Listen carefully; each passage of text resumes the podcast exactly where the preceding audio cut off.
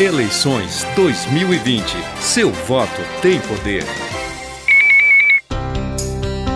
Já está valendo o período antes do dia da eleição em que nenhum candidato pode ser detido ou preso. A regra também vale para integrantes de mesas receptoras e fiscais de partidos.